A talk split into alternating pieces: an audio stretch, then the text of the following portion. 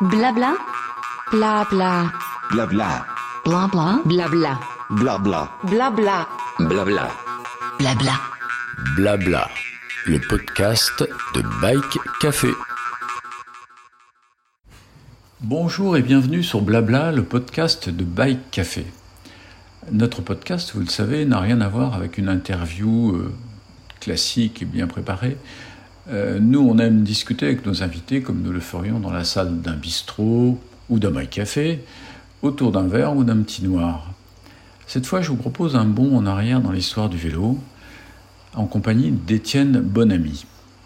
Je vous rappelle que vous pouvez retrouver tous les épisodes de notre podcast sur les différentes plateformes de diffusion, SoundCloud, Apple, Ocha, Spotify, ainsi que sur la page d'accueil de notre site www.bike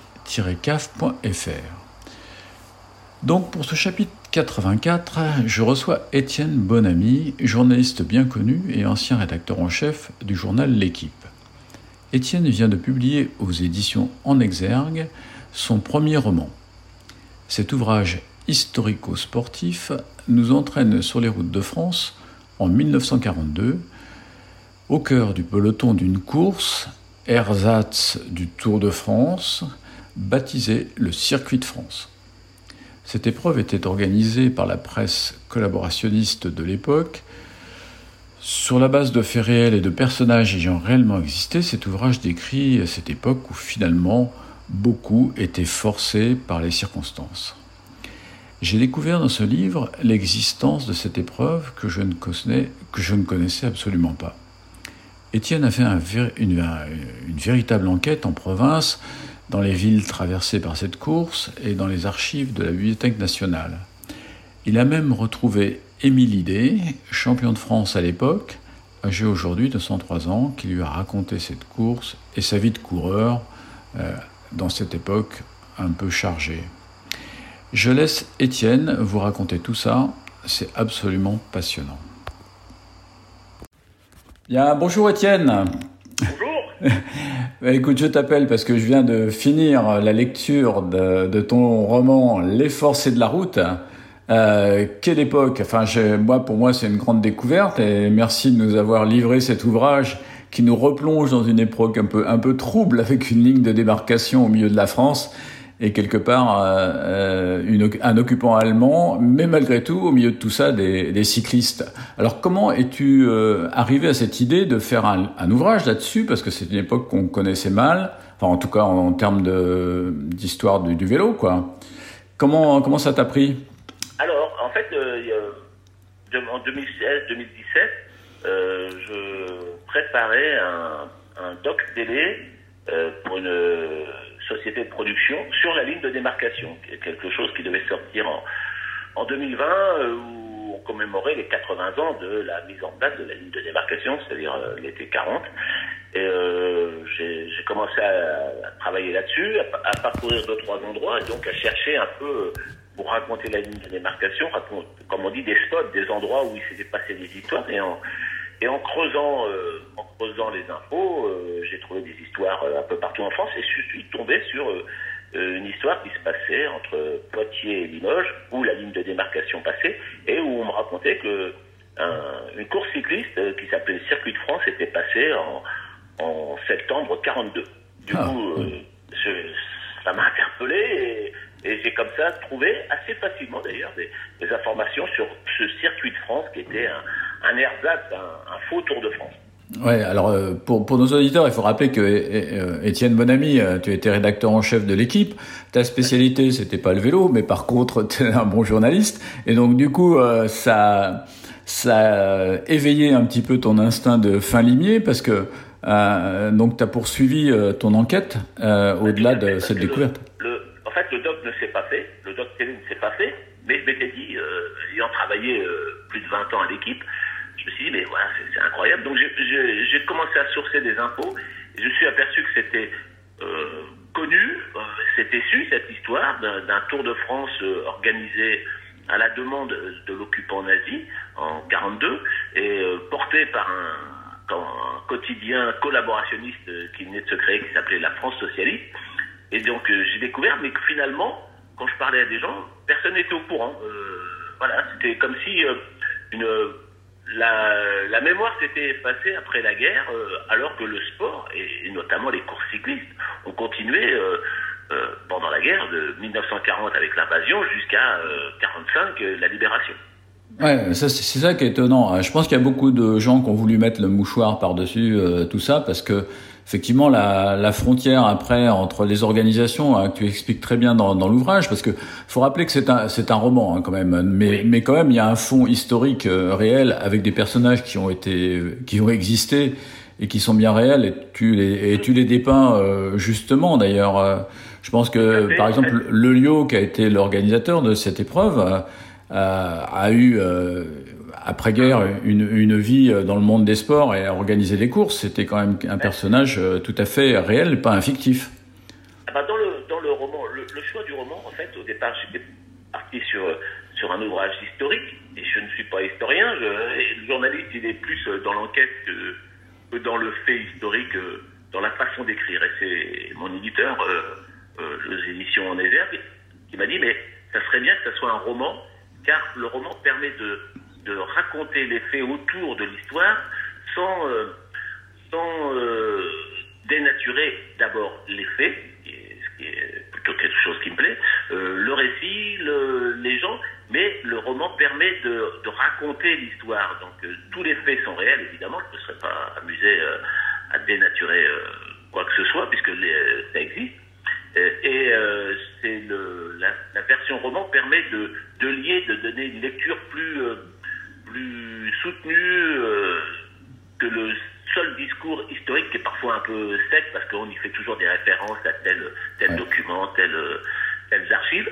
Et en fait, ça fonctionne bien parce que l'histoire lui-même, euh, l'histoire elle-même, pardon, de la de cette épreuve, euh, ben, elle a été portée à la fois par des acteurs et les, cyclistes, les organisateurs, le, tout le contexte de, de l'occupation, euh, c'est voilà, c'était tellement énorme que ça, je veux dire, ça a embarqué dans un récit romanesque entre guillemets cette, aventure. Et je pense que euh, comme ces acteurs-là, Jean Lelio, euh, que tu cites avant, il travaillait au journal Loto, c'est-à-dire l'ancêtre de l'équipe, il travaillait sur le Tour de France avant la guerre. Il a été rédacteur en chef de ce quotidien collaborationniste, la France socialiste. Et après la guerre, il a été jugé.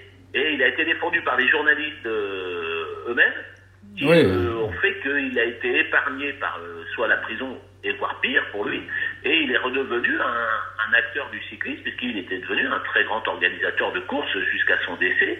Et beaucoup de coureurs ont continué, après la, après la guerre, ont repris une activité quand le Tour de France a redémarré en 47. Oui, alors tu t'es tu t'es appuyé sur de, de grands témoins. Euh, tu as retrouvé aussi euh, Émile Idé, donc euh, qui était champion de France à l'époque, euh, qui, qui a été un peu contraint. D'où ton titre un petit peu qui qui, qui viendrait de. Enfin bon, tu nous expliqueras pourquoi tu as choisi ce titre, mais on imagine tout de suite parce que moi quand j'ai vu j'ai vu, vu le titre en presse et quand le livre est arrivé, je me suis dit Ouais, ça, ça reprend en clin d'œil les forçats de la route, tu sais. et puis euh, je me suis dit, le jeu de mots était facile. Et puis finalement, en lisant les quelques premières pages et en voyant euh, comment Émile Idé a été entraîné dans cette aventure un petit peu en, euh, contre son, son envie au départ, j'ai senti qu'effectivement il y avait une pression assez forte de, de l'occupant pour donner un petit peu de relief à cette épreuve, qui était aussi une épreuve un peu quelque part de propagande que de la propagande. En fait, le Tour de France, il s'est arrêté en 40. Et le Tour de France, en, le dernier, la dernière euh, épreuve du Tour de France avant la guerre, c'est 39. Et c'est déjà une très très grosse machine commerciale. Il y a une caravane, on en parle beaucoup. Et, ah oui, c'est des équipes nationales à cette époque-là. Ah euh, il y a des coureurs de partout. Donc c'est vraiment déjà le grand événement. Il faut savoir que le, vélo avant la guerre, et d'ailleurs c'est le cas du, Tour de France, il a toujours été euh, porté par des journaux. C'est-à-dire que pendant la guerre et avant la guerre, euh, il y a l'Auto qui avait le Tour de France, il y a Paris Soir qui avait ses courses, il y avait, pas Paris Jour, mais le Figaro, il y avait plein, plein de, journaux avaient leurs propres leur propre courses qu'ils animaient. et bah, la France socialiste qui organise ce circuit de France, bah, ça correspond à la même, à la même démarche, c'est-à-dire un, journal crée une course, l'alimente, trouve des partenaires financiers et en fait le récit dans ses colonnes. Et donc, euh, cette, course-là, en fait, euh, tout de suite, quand j'ai commencé à trouver, parce que 80 ans, c'est c'est pas très vieux, donc quand j'ai commencé à trouver des archives et que je me suis rendu dans différentes archives départementales au Mans, à Poitiers, Limoges, Saint-Étienne pour chercher des infos et des, éléments autres que la presse qu'on retrouve facilement euh, aujourd'hui, euh, j'ai découvert plein d'histoires liées au passage de cette course et surtout, j'ai très rapidement découvert ce qui a été le déclencheur pour écrire le livre, qui restait insurveillants. Pour moi, ils étaient tous euh, des, gens, une course en 42, en imaginant que les plus jeunes avaient 20 ans. Je me suis dit, voilà, en 2020, il n'y a, pas de survivants. Jean Lelieu était mort dans, les années 80, tous les autres coureurs étaient morts. Euh, le, comment Jacques Godet, le patron de l'auto, qui était grand rival de, de cette course-là, était décédé. Et c'est à ce moment-là que j'ai découvert qu'en 2020, on fêtait euh, le centenaire d'Émile Idé, qui était le grand coureur de l'époque, en 42, qui avait été champion de France, qui avait 22 ans. Et je l'ai rencontré, et euh, un monsieur charmant, il avait 100 ans, euh, il est toujours vivant. Et, il a, et je lui ai parlé de ça, et, et il m'a parlé à la fois de ce circuit de France, il avait la mémoire de ce qui s'était passé, mais aussi de ce que c'était d'être coureur. Et quand il m'a raconté euh, cette ambiance de la, de, des années 40 qu'il, lui, il a vécu, et qui, hélas, pour lui, ont complètement... Euh, ouais, ruiné sa carrière. Ont détruit sa carrière, ouais. parce que lui, il a, il, a, il a, roulé pendant 5 ans, qui étaient des années où on gagnait peu d'argent, il y avait plus de grandes courses, euh, voilà. Et il m'a raconté surtout comment les coureurs étaient considérés, et c'est pour ça que ça... De, le roman, il y a la, le récit d'Émile Idé, mais pas que, et ça m'a surtout permis d'aller chercher pourquoi cette course-là euh, a été évidemment une énorme épreuve de, de propagande pour l'occupant allemand, euh, de propagande pour la, Révolution nationale, pour une France unie par le gouvernement de Vichy et la presse euh, collaborationniste. Et j'ai découvert que Émile lui, on lui avait, qui ne voulait pas courir, parce que c'était pas un coureur de, de, course à étapes, c'était plutôt un, on dirait aujourd'hui un baroudeur. Voilà, c'était un gars qui faisait Paris-Roubaix, qui faisait des courses d'un jour, qui roulait très bien. Euh, mais il n'aimait pas les, courses à étapes. Et, euh, mais un an avant, il était passé en zone libre. S'il habitait Paris, il était passé en zone libre courir une course euh, sans, sans, permis, enfin sans Ausweis pour aller dans zone ouais. Évidemment, il s'était fait choper, il s'était fait dénoncer, pardon. Ouais. lui et quelques autres, et quand ils sont revenus, pas pour repasser en zone occupée, euh, au niveau de Chalon avec le train, bah, il a fait du papiers, ils ont été arrêtés, il a été en prison, il, il a pu avoir de gros, gros ennuis, mais du coup, il a le récit de son récit m'a montré que finalement il y avait beaucoup de gens qui avaient été aussi un peu forcés, c'est-à-dire que Jean Leliot, l'organisateur, quand, il, quand il a dit aux Allemands je, je le fais, ben, il pouvait pas s'appuyer sur les équipes nationales parce qu'évidemment il n'y avait plus que les Belges et les Français euh, qui qui pouvait courir. Donc il a décidé, c'était assez, assez nouveau, de faire des courses, des, des équipes par marque. Ouais, de marque, ouais. Pendant la guerre, il est très, il est très populaire. Il y a Sion, Eliette, euh, il y a Mercier, ouais, Mercier voilà. Dilecta, Dilecta, Dilecta qui, qui, qui, qui renaît en ce moment avec euh, Van Averbeck qui a relancé le, la marque. C'est marrant. Ah, mais, c'est marrant parce que Eliette, ça a redémarré là. Ouais, Eliette. Ils ont fait un atelier à Sully-sur-Loire en fait. Ouais, ouais, et puis il y a eu un, côté vintage du vélo qui remonte. En tant que passionné de vélo, je trouve ça super. Mais en fait, toutes ces marques-là, elles ont eu, je dis pas qu'elles n'ont pas eu le choix, mais on leur a dit, bon, il faut le faire. Donc, ils ont eux-mêmes trouvé leur poids, ils avaient sous contrat pour des courses. Et en fait, euh, tout le monde a été un peu forcé à, prendre, parce que très sincèrement, Émile Idé m'a dit, il n'était pas le seul, lui, on l'a forcé parce qu'il n'aimait pas courir par étapes, mais il m'a dit, on n'a pas trop eu le choix parce que nos patrons, finalement, nous ont dit euh, bah, on nous demande de faire une course, euh, nous, on vous demande de courir, alors que tout le monde savait que c'était organisé de façon euh, incroyablement amateur, puisqu'il y avait peu d'argent, il y avait peu de logistique, ouais, ouais. il y avait peu de moyens pour le faire. Ouais, puis le ravito, à, à ce moment-là, c'était quand même un peu compliqué pour déjà pour les gens pour bouffer tous les jours. Le souci, voilà, le souci de faire une course qui puisse aller partout en France dans une période où les restrictions étaient énormes, où euh, même s'il y avait beaucoup de sports, hein, euh, le, le, vélo, il y avait beaucoup de monde pour aller voir les courses de vélo, aux arrivées hein, au départ. Ouais, bah, il fallait se distraire un peu, quoi. C'était un peu... Voilà, donc il y avait une sorte de, de, de ben, comme dans tous les régimes totalitaires, le sport est toujours mis en avant pour euh, distraire la foule. Le, le, le ouais, football marchait, l'athlétisme marchait, le, le, vélo, Veldiv, c'est incroyable. Il m'a raconté l'idée, c'est-à-dire avant avant l'internement des, des, des- des Juifs et des apatrides en juillet 42, euh, la saison d'hiver, euh, le, Veldiv, il était plein, il y avait des courses. Et, Ah ouais. en juillet 42, ils ont interné euh, des milliers de personnes, mais en septembre 42, le Veldiv a ouvert et à nouveau il y avait des courses et à nouveau il y avait du monde. Donc Ah, c'est fou. Ouais. toute cette, euh, toute cette ambiance fait que bah, les coureurs, euh, ils étaient dans le, ils étaient dans le mouvement et on, je dis pas qu'on leur a pas laissé le choix, mais on leur a dit allez, faut, Ouais, c'était. élan, allez courir. Donc Ouais, c'était y les. des Belges et des Français, hein, ils étaient 72, il y avait 27 Belges euh, au départ, mais Ouais. La motivation n'était pas énorme, hein, franchement.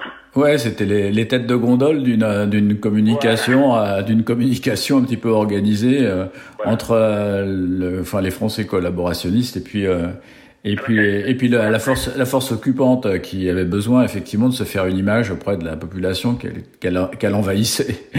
Ouais. L'idée c'était de dire on va passer en zone, vous voyez, c'est comme le Tour de France, on passe en zone libre, Ouais, ouais. on vient, il n'y a pas de problème, il y a des courses, il y a des vainqueurs, il y aura tout. Sauf que dans la réalité, euh, même si les écrits de la presse collaborationniste, c'était pour dire, voilà, on l'a fait, on a relevé le défi, la France est debout, sa jeunesse sportive Ouais. est là, tout. Il y avait une réalité qui fait que, voilà, il y avait, il y avait du monde aux arrivées, parce que j'ai retrouvé euh, partout.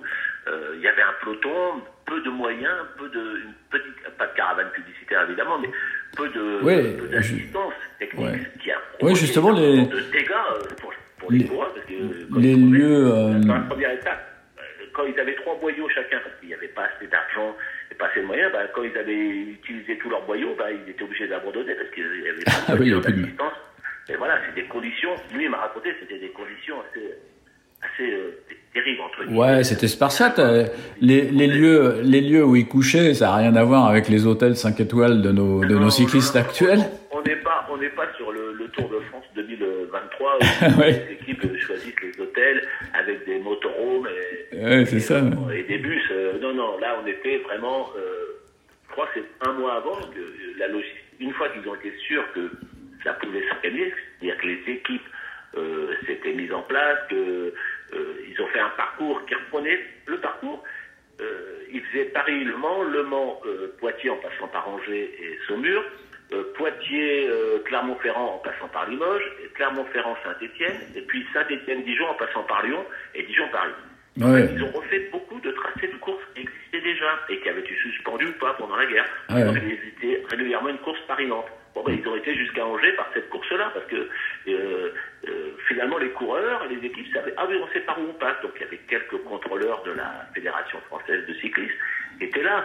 Euh, et, mais un, un peu forcé aussi euh, dans ce qu'on lit ah, dans ton livre. Hein, dans ton livre. ouais.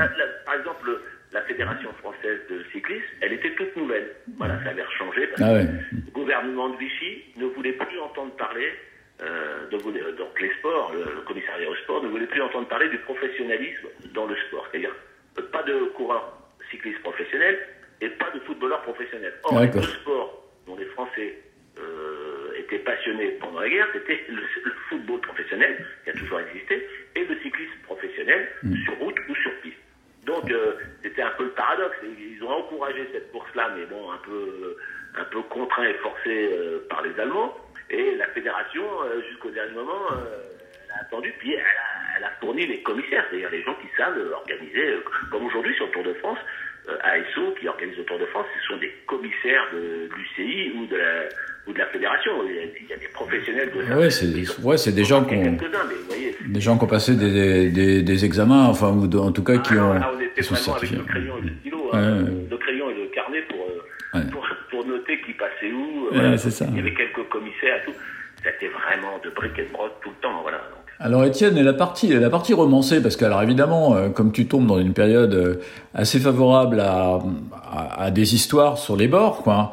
Donc euh, après, il y a une his- des histoires de marché noir, euh, la malle remplie de charcuterie, euh, les, les gens qui passent un peu euh, en, un peu en loose day euh, dans la zone, euh, la zone, je dirais euh, libre, euh, voilà. Donc tout ça, tu l'as, tu l'as imaginé ou c'est basé aussi Alors, sur des histoires En fait, quand, quand j'ai commencé à chercher, j'ai trouvé plein d'histoires. C'est pour ça que le roman permettait de, de porter cette histoire-là. C'est que j'ai trouvé plein d'histoires. Alors, pas sur cette course même, il y en avait beaucoup. J'ai pas pu tout écrire. euh, Oui. ça, sinon ça aurait été trop technique, voilà.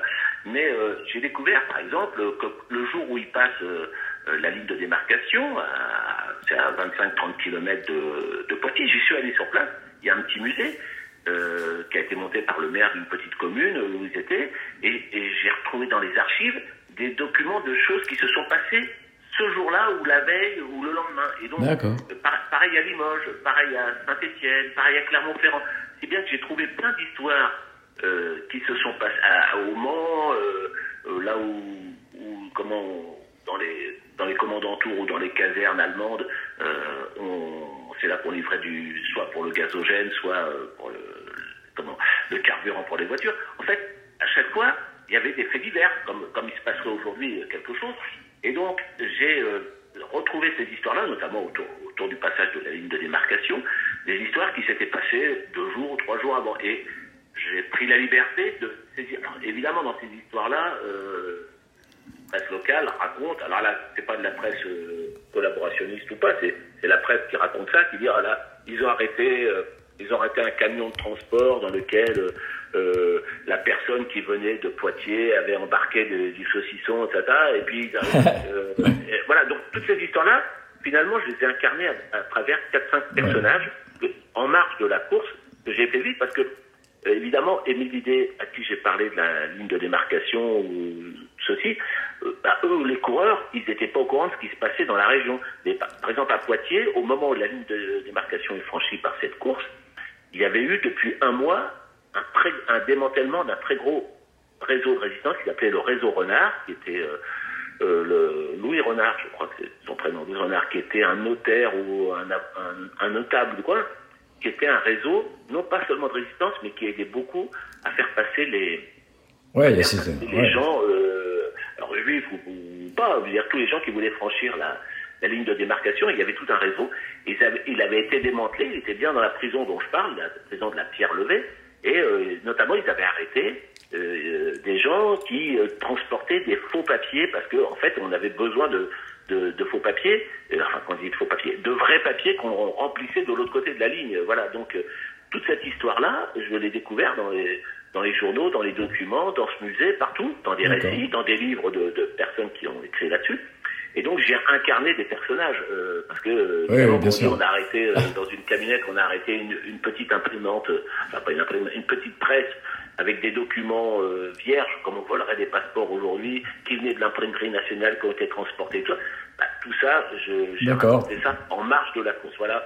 Donc ça c'est le côté roman qui permet de, en tout cas, c'est de la chair, des choses. Et quand j'en parlais à, à Émilie il me dit, bah, nous on savait que quand on a passé la ligne de démarcation, les Allemands étaient euh, très, euh, très, euh, comment, très inquiets parce qu'ils ont vu arriver un peloton. Eux, ils n'étaient pas au courant. Aujourd'hui, aujourd'hui, il aurait suffi d'un mail ou d'un téléphone pour qu'ils.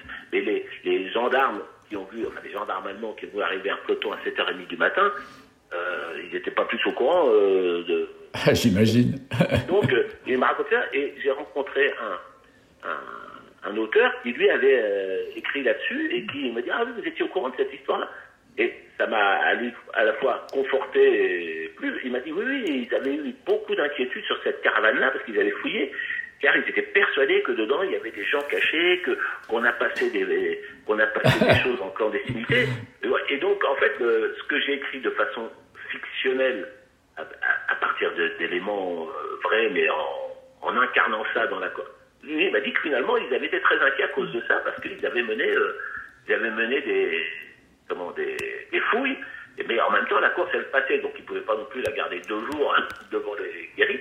Et tout ça, euh, tout, tout, ça est, vrai et, romancé et remis en scène pour, pour donner justement à, à des personnages des. En tout cas, c'est en tout cas c'est bien joué parce que ça rend ça rend l'ouvrage. Alors euh, bon, je te remercie encore. Cet ouvrage m'a fait passer un très très bon moment.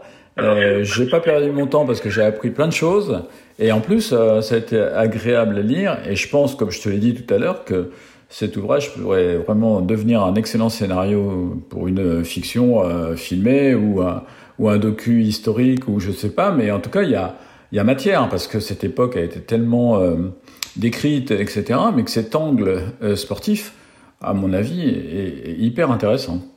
C'est-à-dire que de cette époque-là, moi je j'aime bien l'histoire. court. Et de cette époque-là, qui n'est pas si vieille que ça, 80 ans, on trouve, on trouve toutes les infos partout, hein, dès qu'on cherche. Oui, il y avait des journaux, etc. Enfin, Voilà, tous les- journaux sont en accès libre dans les. Moi, je suis allé à la bibliothèque nationale, mais j'ai cherché sur des sites. Je suis allé dans les dans les dans les médiathèques et dans les archives départementales de plusieurs euh, villes traversées, et très facilement on trouve. Alors, on trouve pas de doc, euh, on trouve pas d'image. C'est ça qui est le, Ouais, le ouais. problème. Ça n'a pas été filmé. Alors, si ça a été filmé, Ouais, alors que dans les années 30, on trouve quand même des films, euh, des films de Tour de France, etc., des épreuves sportives. Euh, Moi, j'ai regardé le docu de Vieto, là, dont je te parlais, euh, de mon ami Julien Camille. Et donc, euh, là, on a une partie filmée historique qui est assez intéressante. Alors j'ai eu plusieurs versions, je me suis renseigné auprès de l'INA, et ils me disent en fait il y a eu beaucoup de documents qui ont été détruits au moment de Ah. la fin de l'ORTF. Alors j'imagine mal que l'on ait ciblé particulièrement euh, deux, trois événements sportifs pendant la guerre. Je pense surtout que il y a eu un très beau travail photographe. Quand je dis un très beau travail, il y avait des photographes, donc il y a eu vraiment, en, en photo, euh, c'est très documenté cette course-là, parce qu'elle a été suivie. En, en images, je pense qu'il y a eu des, quelques images, mais alors ça, il faudrait presque mener une enquête de, Ouais. de, de voisinage, comme a fait le- l'excellente euh, émission qui s'appelait Apocalypse, qui a fait ça sur la Première Guerre mondiale, sur la Ouais. Deuxième Guerre Ah oui, mondiale oui, je me souviens, oui.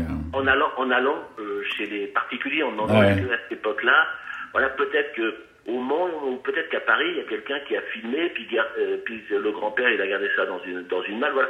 Après, c'est tout un travail de, de documentaliste que je ne suis pas et qui, qui nécessite Non, mais écoute, euh, voir. On verra, on verra la suite, mais moi je, je suis assez confiant sur, sur, sur une suite euh, sous une autre forme que, que ton roman. Euh, mais en tout cas, dans un premier temps, bah, je m'engage évidemment tous nos lecteurs et ceux qui nous écoutent à, à se le procurer. Donc euh, voilà, c'est aux éditions. bah, de toute façon, ils le, ils le lisent dans le dans le compte rendu que j'ai fait de lecture de ce de cet ouvrage. Ils trouveront toutes les coordonnées pour se le procurer. Et, et puis voilà, bah écoute.